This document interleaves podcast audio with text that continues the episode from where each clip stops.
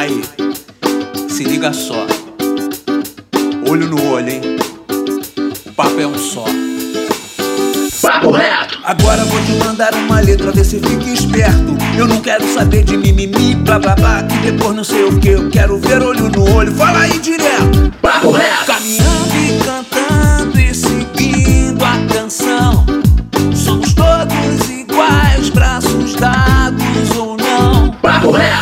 Fala, meu querido e minha querida, meu consagrado e minha consagrada, nosso jovem brasileiro. Hoje, você sabe, né? Hoje não tem dois papos. Hoje não tem papo torto. Hoje, meu amigo, hoje o papo é reto. Nosso maravilhoso podcast promovido pelo Instituto Reação. E nesse podcast vamos abordar o seguinte tema: essa coisa da profissão gamer, de ser um gamer, né? Pois é, acabou a era do Nintendo, do Mega Drive, do 64. Hoje, os jogos chegaram, como já dizia o Bruno Henrique, a outro patamar. Além de ser uma das maiores indústrias de entretenimento do mundo, influencia gerações. Eu mesmo aprendi muito de história jogando Assassin's Creed, inclusive os palavrões em italiano. Nicolau Maquiavel tinha representação nesse jogo, olha só, mas hoje está num patamar maior até do que eu conheci. Hoje em dia existem competições monumentais com transmissões ao vivo nos principais canais de esporte do país. E é justamente sobre esses assuntos. Como funciona essa profissão e qual a influência dos games na nossa vida, além de debater alguns preconceitos que existem nesse universo. Quem vos fala é o Pedro Aurélio, educador do Instituto Reação. E vamos construir nesse debate, junto com os nossos mediadores, que são os educadores do Instituto. Gilson George. Fala, Gilson. Olá, gente, tudo bem? Estamos aí. E a Mariana Barbosa. Fala, Mary.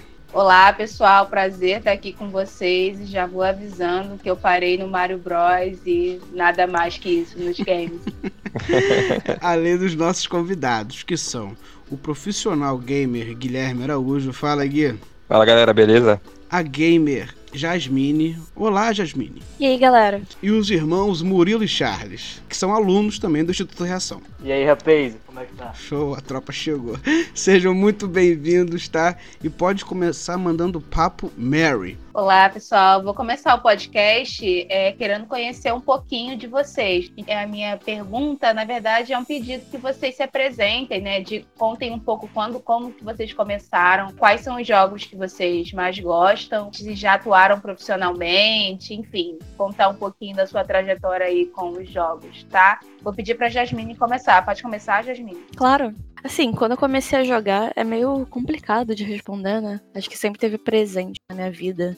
Acho que quando eu devia ter, sei lá, uns 5, 6 anos, que meu pai levou um Master System pra casa, que aí eu fiquei super viciada em Sonic, eu não zerei aquilo até hoje. Aí foi meio que. Foi acontecendo, né? Aí com 8 anos eu ganhei um computador. Aí eu joguei tudo que, tudo que dava, desde aquele CD do, do McDonald's, sabe? Que tinha um jogo do Ronald McDonald, até o, os jogos que meu tio baixava pra mim. Joguei muito, muito emulador também no meu PC. Aí foi evoluindo, foi evoluindo o, o PC, né? Que eu tinha, o computador que eu tinha, foram evoluindo os jogos. Eu tenho jogado muito Dead by Daylight, inclusive é, é o jogo que eu faço live. Eu participo da comunidade Dead by Daylight, assim, com frequência desde 2017. O jogo era pequeno na época, então eu participei da tradução do jogo, porque como era um jogo indie... Reto! O termo jogo indie significa jogo independente, que ele foi produzido de maneira autônoma e sem ajuda financeira de uma empresa externa.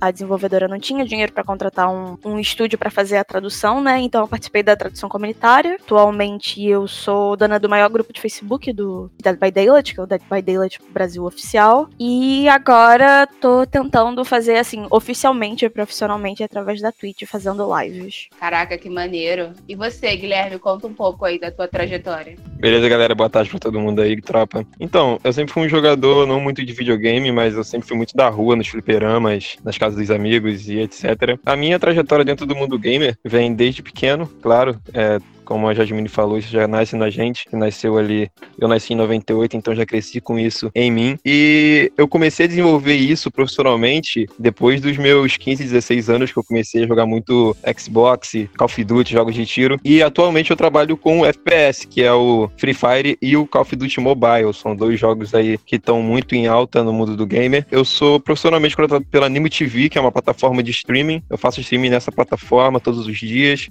horas e horas por dia. E, cara, essa é a vida do gamer, tem que, tem que gostar de jogar, tem que saber jogar, e é isso que eu levo pra minha vida. E você, Charles, conta um pouco pra gente. Bom, eu sou de 2001, então praticamente já nasci na geração gamer, né? Posso dizer assim. É, sempre fui um gamer de console. Ah, meu primeiro contato foi com 4, 5 anos, né? Casa de primos, e meu primeiro console foi no Play 1. E os meus, onde os meus jogos preferidos são os de simulação geral, principalmente FPS. Murilo, conta um pouquinho pra gente. Comecei nesse mundo, né, muito por influência do meu irmão, né, os próprios Charles. Começando no PlayStation 1, teve muita época nostálgica, depois a gente foi pro Xbox 360 e hoje a gente usa principalmente o computador. A gente foi passando de plataforma plataforma em plataforma durante o tempo foi passando. E é isso, a gente nunca saiu e hoje em celular, computador, a plataforma que tiver, a gente tá sempre usando pra continuar jogando. Valeu, Murilo, obrigado. Poxa, vou te contar, hein, que tristeza, cara. Nunca ganhei um videogame, tá ligado? Tive que ficar com meu Mega Drive, que meu irmão ganhou da minha madrinha, porque minha mãe nunca me deu videogame, tá ligado? Até, porra, dormi pouco, geral com Playstation ali com Mega Drive. Mas zerei muito Sonic, tá bom, Jasmine? Fala aí, Zeramos. Sonic várias vezes juntos. Cara, eu nunca consegui zerar esse jogo. Eu lembro que quando eu era menor, eu ficava muito, com muita raiva do jogo. Eu morria. Então, eu já sou o gamer mais antigo aqui da tropa, né? Eu sou do tempo do Nintendinho. É, eu- zerei Ninja Gaiden, né? Zerei Mario, enfim. Sou da época do 8 bits. Vivi muito flipper também, né? Mas aí eu queria saber de vocês, porque eu consigo enxergar uma, um- uma mudança gradual ao longo desse tempo, né? Desde a época que eu vivia na enfurnado dentro de flipper até hoje, que é a questão do interesse no mercado dos videogames. Assim, hoje em dia, a gente, se a gente parar pra pensar, o mercado dos videogames ele é um dos mais rentáveis da indústria do entretenimento mundial, assim, não tem paralelo. Ele tá, ele tá quase passando o cinema. E aí, é, a gente tem até um dado aqui, no estudo lá de 2019, do ano passado, que esse mercado movimentou mais de 120 bilhões de dólares no mundo, né? É coisa pra caramba. A gente tem relato também dessas competições que hoje em dia, daqui a pouco a gente vai falar um pouquinho mais de é, esportes, né? Que as competições também têm, têm prêmios milionários. Com, com isso tudo, eu queria saber de vocês, é, e aí é opinião mesmo. Eu sei que vocês não são, tipo assim, empresários e jornalistas do mundo do- dos games, mas vocês têm as impressões de vocês como gamers. Eu queria saber o que, que vocês acham, qual é a opinião de vocês, por que, que há tanto interesse pelos videogames hoje em dia. Pode começar, Guilherme. Então, todo mundo hoje em dia tá querendo entrar para dos games porque a galera tá vendo o retorno. Eu mesmo acompanho o retorno de muitas pessoas, retornos milionários, como você mesmo disse, Gilson. Só que, cara, uma parada que sempre pega pra quem quer streamar, Papo reto. A expressão streamar faz referência a streaming, que é a forma como nós exibimos conteúdo através de dados na internet. Muitos jogadores exibem seus jogos por streaming, ou seja, em tempo real pela internet. São vídeos onde todos podem comentar as partidas e tudo mais. Papo reto. pra quem quer jogar e pra quem quer viver do game, é uma parada que assim ninguém compra, cara. É a vontade de você querer jogar. Não adianta você querer pegar um jogo e falar, eu vou ganhar dinheiro com esse jogo. Porém, se você não tiver vontade de jogar, cara, você não vai ser, não vai conseguir crescer, não vai conseguir ter um retorno lucrativo, porque pra quem é um streamer, pra quem gosta de jogar, é cerca de 16, 17 horas por dia jogadas, entendeu? Todos os dias você streamando, jogando, e muitas vezes na sua live não vai ter ninguém, cara. E tudo o que dá retorno pra gente hoje é live stream. Então, se você é um cara que não gosta de jogar, não adianta você forçar, querer ficar implicando ali em cima, você não vai conseguir, cara, porque você tem que gostar do videogame, tem que gostar do jogo, você tem que dedicar a sua vida horas e horas por dia jogando, mesmo muitas vezes não tendo ninguém te assistindo. Por isso que eu acho que hoje, você quer ser um, um bom gamer, você quer ser um bom streamer, goste do que você tá fazendo, ame a sua profissão. O que, que você acha desse interesse assim progressivo nos games, né? Que tem aumentado a cada ano, assim. Por que, que você acha que as pessoas estão cada vez mais interessadas? É, eu- assim, em questão de, de mercado, eu acho que. É é porque entretenimento, né? Tudo entretenimento faz muito, principalmente quando ele é muito amplo, que nem os jogos.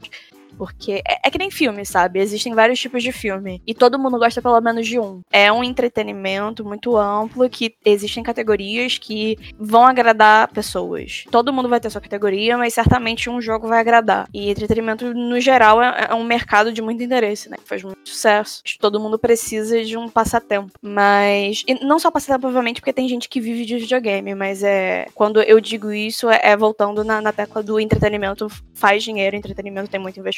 Mas em termos de produção de conteúdo, eu acho que é porque o gamer casual, aquela pessoa que gosta muito de videogame, mas trabalha de 9 a 6, faz faculdade, não tem tempo, ela não tem tempo de desfrutar do jogo da, maneira, da maneira que ela gostaria, necessariamente. Justamente porque essa pessoa tá sempre muito ocupada. E eu acho que a produção de conteúdo, que seria as live streams ou o YouTube, ela tem um, um papel de mostrar para quem tá assistindo aquilo que ela queria desfrutar, mas não consegue. Obviamente, isso não é o único motivo, mas eu sinto que tem uma crescente muito grande desse tipo de pessoa, que ela não, não tem o tempo para aproveitar o jogo como, como ela gostaria, mas de vez em quando ela vê que aquela pessoa tá online, tá jogando, que a pessoa manja do jogo. Então ela senta ali, pega o, vê no celular, vê no PC e acompanha aquela pessoa. E também porque, como tem muita gente jogando, tem essa galera realmente que não tem tempo, mas tem aquela galera que quer melhorar no jogo, por exemplo, jogos competitivos. É sempre muito bom você pegar alguém que sabe jogar, parar e assistir. Aí você vai aprendendo coisas. Aí rola também a questão da personalidade. Você chegou ali para você aprender uma coisa. É, tem uma play que você não sabe como fazer, ou uma coisa que você não tá entendendo como que faz. Aí você pensa, pô, vou na internet, vou olhar alguém que, que manje e ver se eu aprendo alguma coisa. Aí ele fica lá tanto tempo, e, e, em live stream principalmente, que você interage, né, ao mesmo tempo, a pessoa fala no chat e responde, que acaba criando um vínculo. Eu, como faço lives, todo dia eu encontro as mesmas pessoas e eu sinto que no, no primeiro momento elas, elas entraram para aprender alguma coisa, para dar uma olhada, mas elas que elas continuam voltando por minha causa mesmo, por causa da pessoa que tá fazendo. Então eu acho que não tem como você resumir uma coisa só. É tipo, ah, tem muita gente que trabalha, tem muita gente que, que quer aprender, mas que existem muitas demandas em cima de criação de conteúdo de, de jogos. Cara, é uma, acaba se tornando uma experiência social, né, cara? É uma, não deixa de ser uma rede social por causa disso, né? Com esse contato que você tem com quem tá te assistindo, esse contato direto, né? E vocês, Murilo, como é que vocês enxergam esse interesse contínuo? Vocês compartilham dessa visão do Guilherme e da Jasmine? Como é que vocês veem isso? Complementando o que a Jasmine falou, eu concordo com o que ela disse no ponto de que nós, espectadores, criamos um vínculo com, com quem a gente assiste jogar, seja porque a gente quer ver e aprender e reproduzir dentro do jogo para melhorar, ou seja porque a gente criou um, um, laço afetivo com o streamer. Eu, por exemplo, tenho meus exemplos de streamers que eu gosto dos jogos e, inclusive, tenho melhor, eu melhorei muito minhas habilidades no Battlefield assistindo eles. É, é, eu sou meio que a prova disso que ela falou. E eu acho que é, esse mercado, os streamers, na verdade, movimentam, ajudam a movimentar bastante o mercado e, e, fazer com que ele seja assim tão lucrativo. Beleza, gente. Então, a minha pergunta, ela tem a ver até com o meu desconforto aqui nesse podcast, né? Porque a gente percebe que vocês compartilham, né, de uma forma de falar, vocês compartilham mesmo uma cultura, apesar desse mercado, né, dos jogos ser uma coisa mais ampla, conforme vocês acabaram de colocar aqui. Mas eu acredito que percebam que vai se criando uma identidade entre vocês. Então, a minha pergunta é o seguinte: eu gostaria de saber quais são as características dessa identidade, né? Que vocês compartilham, a cultura games. E aí, peço pro Guilherme começar respondendo, por favor. Beleza. Então, como eu sou um jogador de Free Fire, e a gente joga muito um formato em squad, que são quatro pessoas no mesmo time, e o Free Fire, assim, passando uma visão básica, é um jogo de FPS Battle Royale que veio voltado para as pessoas de baixa renda. A gente tem jogos como Call of Duty, que tem tipo um gráfico muito bom, um jogo muito perfeito, porém exige telefones de muita alta qualidade para jogar. Já o Free Fire é um jogo voltado para pessoas de baixa renda, porque é um jogo que não pesa nem um giga. Quando ele foi lançado lá em 2017, ele pesava 200 megabytes, então qualquer um conseguia baixar. Então, o que, que eu digo para você sobre identidade é que a gente tem um linguajar muito da rua no Free Fire. A gente tem uma forma de tratar os outros muito da rua. É, a gente se gosta muito. Aqui no Rio de Janeiro tem um, um exemplo disso. É, são, são pessoas simpáticas, pessoas que se gostam, porém eu jogo com pessoas do Brasil inteiro e vejo como o Brasil inteiro é simpático, como o Brasil inteiro é carismático. Porque é um jogo voltado para baixa renda. A grande maioria do público é de baixa renda. As grandes competições de Free Fire hoje que estão no Brasil, como o Mundial que aconteceu no Rio de Janeiro no ano passado, no dia 16 de novembro, como a Pro League, que é um campeonato voltado também para times do Brasil que aconteceu ano passado. Todos os jogadores profissionalmente lá hoje, que estão no, no topo hoje, recebendo milhões, milhões de reais, milhares de reais, são jogadores que saíram da favela, que saíram de dentro da comunidade. E isso é muito gratificante pra gente que, que joga, que é gamer. E como a Jasmine falou, e depois o Murilo e o Charles complementaram, a gente cria um vínculo com esses caras, a gente aprende com eles e vive isso com eles. Então, o Free Fire para mim hoje não é só mais um jogo, mas sim uma, uma representatividade do nosso Brasil hoje. Maneiro. E para você, Charles, aí quais são as características dessa identidade? Não sei se isso também tem a ver com o jogo específico, né, que você joga. É, na verdade é específico sim, porque o, o mundo dos jogos é, é, muito amplo, né? Como eu disse no começo, você tem desde jogos de simulação, como corridas de Fórmula 1, grid, e corridas menos realistas, como The Crew, e jogos de futebol como FIFA e PES. Então eu acho que quando o gamer se identifica em algum desses tipos de jogos, ele acaba criando uma, um tipo de identidade diferente dos outros nichos. É, é o que pelo menos eu, eu vejo que, e o que eu acho.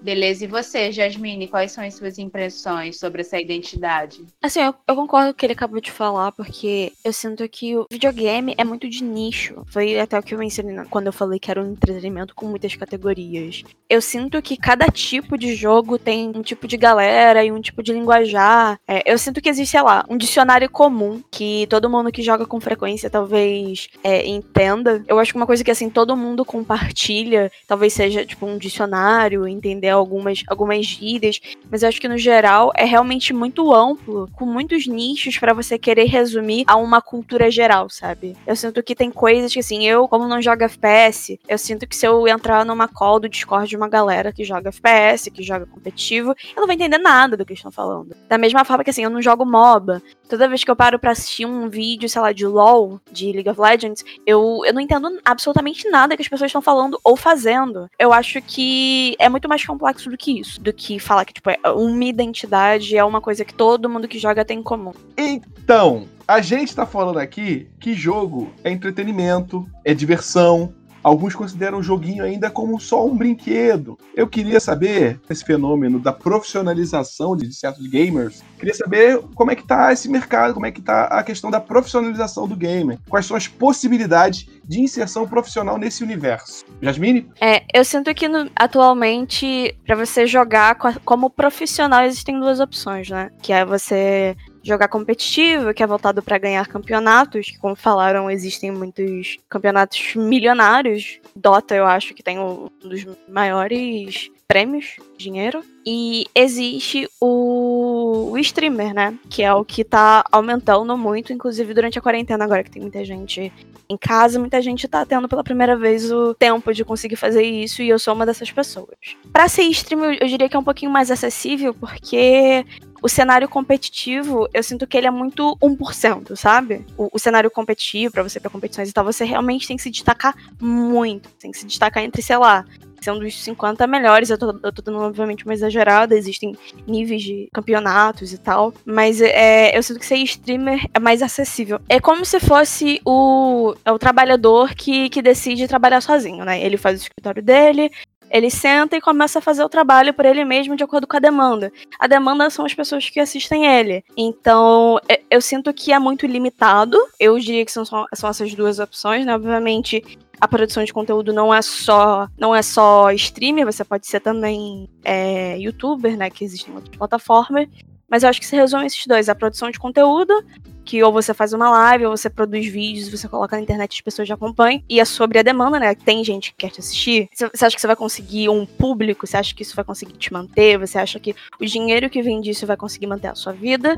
E tem o campeonato, que normalmente é voltado para uma galera mais seleta, uma galera que se destaca demais. Entendi. Pode falar pra gente também, Guilherme? Como a Jasmine falou, uh, de fato, a área profissional para quem é do mundo dos games, é claro, os grandes vendedores, PlayStation, Sonic, etc., né, são os caras que ganham com games materiais, mas a gente que quer trabalhar de casa com coisas mais simples, de fato, é o pro player, né? É, como eu sou do mundo de FPS, Free Fire e Call of Duty, o Free Fire é o jogo de FPS hoje mais jogado no mundo, então existem grandes competições gigantescas criadas pelo mundo inteiro de Free Fire, porém, é isso que ela falou, você pode ser pro player ou você pode ser um streaming. Saindo um pouco do que ela falou e entrando numa área de conselho, cara, é, para quem quer ser um, um bom pro player, para quem quer iniciar na área de streaming ou de competitivo, é aquilo, é muito seleto, mas não é impossível, tropa. Então, você tem que gostar, você tem que pegar o jogo que você ama, falar, cara, o jogo que eu mais gosto é esse, eu quero ser um pro player de Free Fire. Você vai jogar esse jogo, você vai aprender com esse jogo, você vai olhar os seus melhores streamers, você vai olhar eles jogando, você vai aprender com eles, você vai ver as competições como é que funcionam e você vai se motivar com base naquilo que você tá vendo. Você tá vendo um cara que saiu da favela, que só tinha o pai junto com ele, o pai saía para trabalhar todos os dias de manhã, e você vai falar, cara, eu vou chegar no nível de pro player e vou ganhar meu dinheiro. Então hoje, o cenário competitivo virou futebol. É o maior exemplo que eu tenho de todos, cara. Os grandes jogadores estão nas melhores equipes, quem tem mais dinheiro leva os melhores jogadores, e assim tá acontecendo o cenário competitivo. Hoje o Free Fire tem no Brasil a Liga Brasileira de Free Fire, inclusive o Sport TV 3 virou um canal voltado só para esportes. O esportes virou prioridade no Sport TV 3, então a gente está ganhando o nosso espaço aos poucos no mundo. Foi um estouro gigante agora depois dessa última década, 2010 a 2020. Então a gente está crescendo cada vez mais. E se você gosta, cara, e se você quer ser um bom jogador, um bom streamer, se dedique corra atrás, busque. Não existem empecilhos, cara. É só você se esforçar ao máximo que você consegue chegar lá. Passar um pouco essa pergunta pro Murilo, como é que eles veem o gamer hoje, né? Qual é essa relação dele com esses streamers e se eles querem ser profissionais, como é que eles conseguem enxergar isso? No caso, você. Cara, hoje eu vejo cada vez mais gente, né? Um mercado que cresce mais a cada dia e cada vez mais gente que quer se tornar profissional, quer se tornar um streamer, né? Então cresce e vai se tornando melhor. O que que acontece? No, usando o exemplo do futebol, por exemplo, eu acho que tem cada vez mais gente abandonando esses sonhos estereótipos, tipo, tornar jogador de futebol pra virar um streamer ou fazer isso. Até porque é uma coisa que o pessoal curte muito. E o futebol também é um exemplo bom disso. Algo que a pessoa desde criança desenvolve. Inclusive tem times, né, como Corinthians, é, Cruzeiro, né, dentro dessa, dessas competições, né. É, fala aí, Mari. Vou passar a pergunta para Jasmine agora, falando que é muito importante, né, para a gente, a, participação dela, que ela esteja aqui. Pelo menos para mim, que não estou dentro desse universo gamer, é, essa identidade do gamer perpassa muito para um olhar masculinizado, né, do menino que joga videogame. E aí a minha pergunta para ela, que ela trouxesse um pouco essa perspectiva, né, de alguém que não só que joga, mas que atua aí em todas essas outras esferas. É, ao longo da nossa pesquisa, né, para montar esse podcast, a gente chegou ao Gamergate, né, que é uma, uma hashtag que se levantou, e aí a gente foi descobrindo, né, de mulheres que foram impedidas, né, de construir seus jogos, de manter o seu trabalho aí nesse universo, e aí eu queria que ela falasse um pouco da experiência dela e falasse pra gente como que uma mulher hoje, né? Se a mulher hoje ainda enfrenta muitos desafios nesse universo. É, primeiro eu queria agradecer, né? É, uma, é muito bom ouvir isso, falar. É muito importante essa participação em uma coisa. É um assunto complicado, né? O Gamergate começou lá na, naquelas tretas que tiveram com a Zoe Queen, que ela era desenvolvedora e teve todo um, um discurso de ódio pra cima dela, né? Só por ser mulher. Mas não entrando muito mérito dessa essa história. É, eu, além de ser gamer, também eu sou profissional da área de tecnologia e eu vejo muita semelhança nessas duas áreas da minha vida, sabe?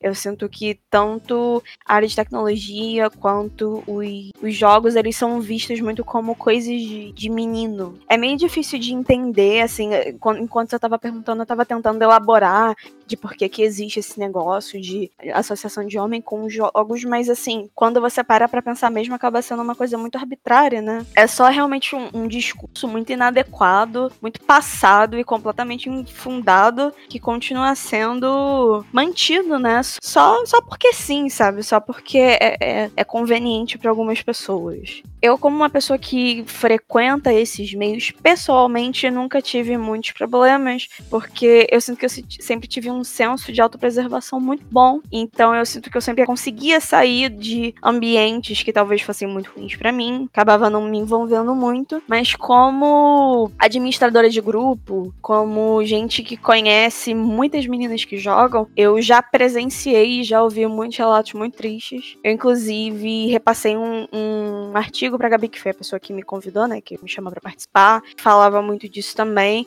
Mas, assim, são uma, umas histórias meio pavorosas, sabe? De mulheres sendo perseguidas durante o jogo. Hoje mesmo, acho que eu tava vendo um vídeo de uma menina que tava jogando um novo, um novo jogo da Riot, que é o novo FPS, o Valorant. É, a menina tava fazendo a live dela, né, na Twitch.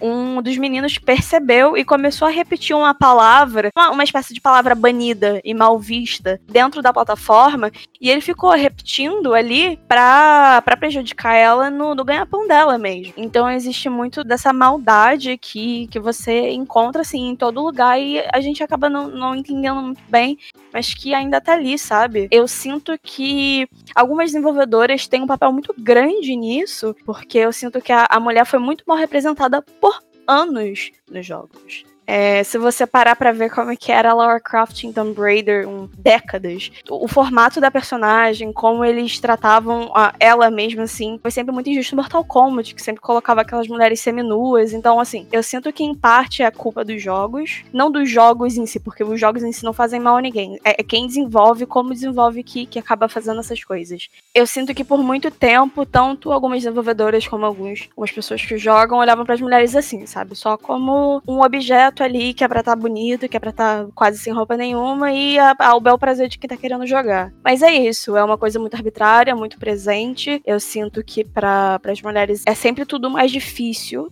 é, hoje, por exemplo, eu tava conversando com os amigos, eles estavam falando sobre live e tal, tava falando que de vez em quando tem gente que entra na minha live e me elogia assim com surpresa, sabe? Nossa, você joga muito bem. E aí um amigo meu virou e falou: É, mas quase não tem garoto que joga bem esse jogo. Eu fiquei, olha, quase não tem garoto que joga bem ou você quase não procura, você que não olha. Então eu, eu sinto que tem muito disso, sabe?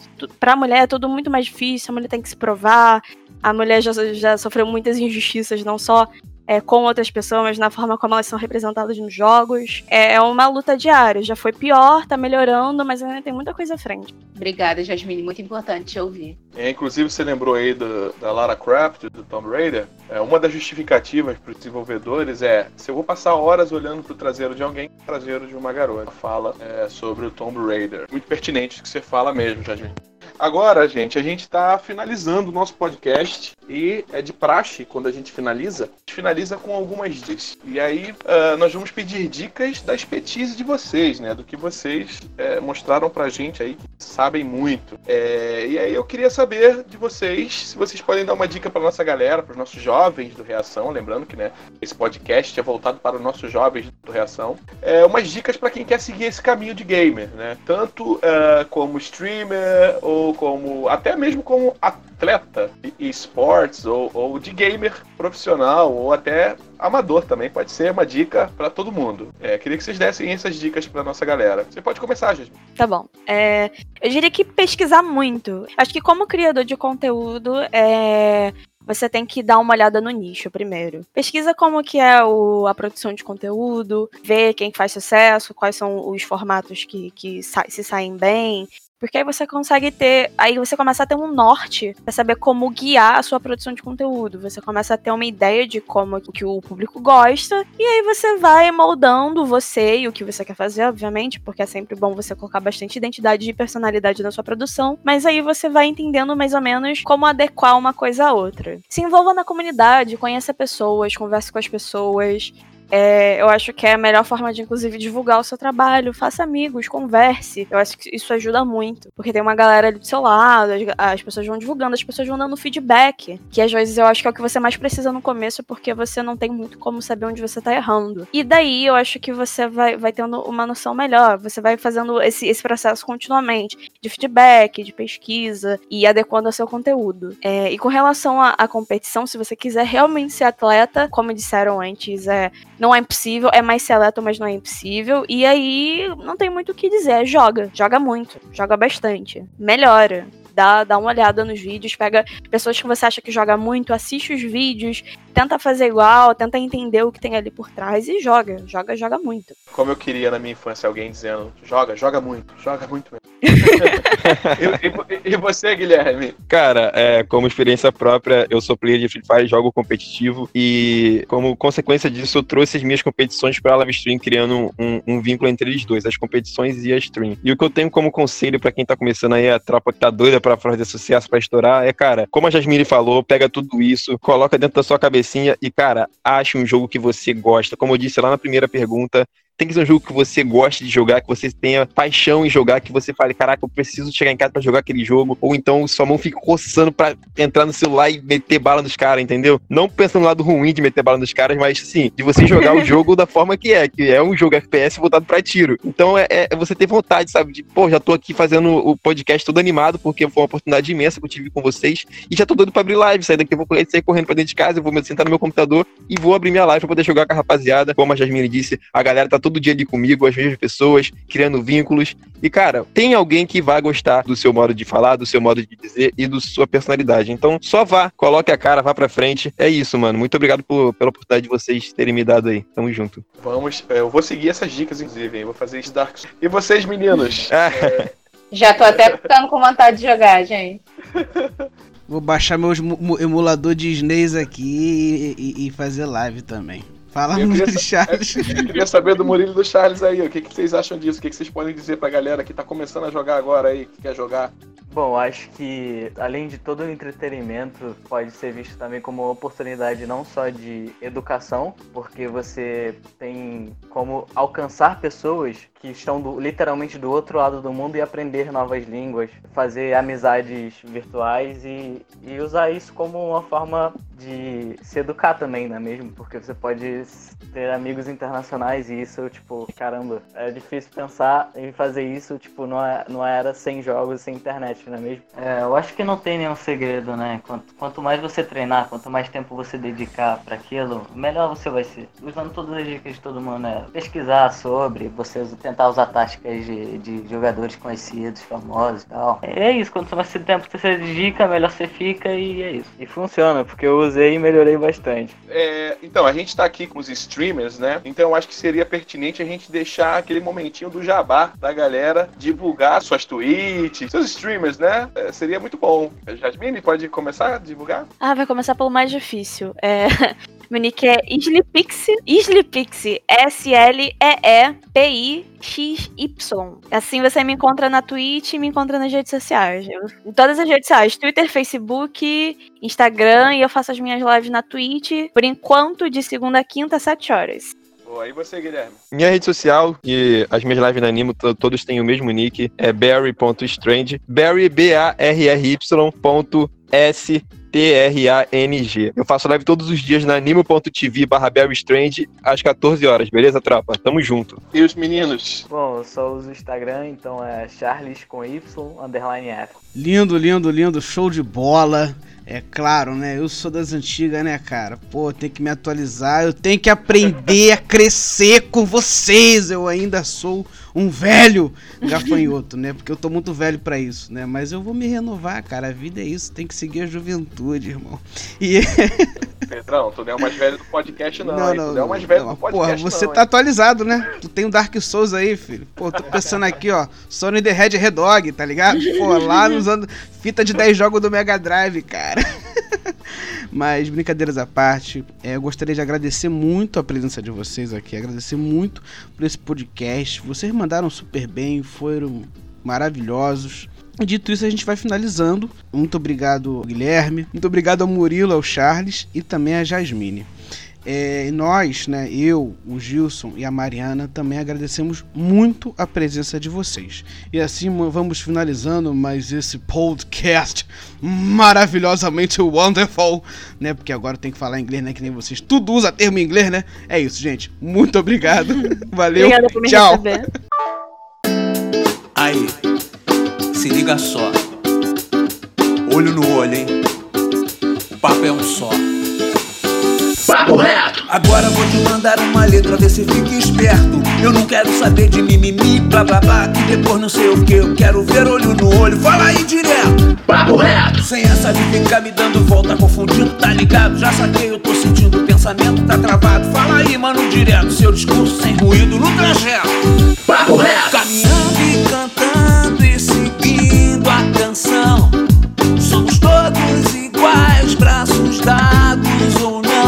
papo reto. Caminhando e cantando e seguindo a canção. Somos todos iguais, braços dados ou não. Papo reto.